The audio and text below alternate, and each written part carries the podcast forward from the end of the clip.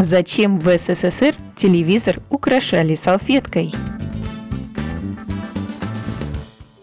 Во времена СССР вязаная салфетка лежала почти на каждом телевизоре. Большинство версий склоняется к тому, что это был элемент декора.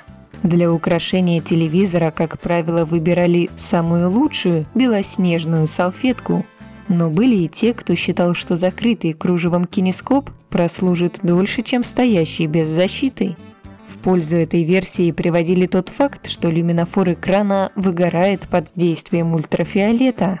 Люминофор в советских кинескопных телевизорах действительно выгорал, лишая изображения сочностей и четкостей. Вот только солнечные лучи были ни при чем. Кинескоп портился от многочасовой работы, из-за чего перегревался телеприемник.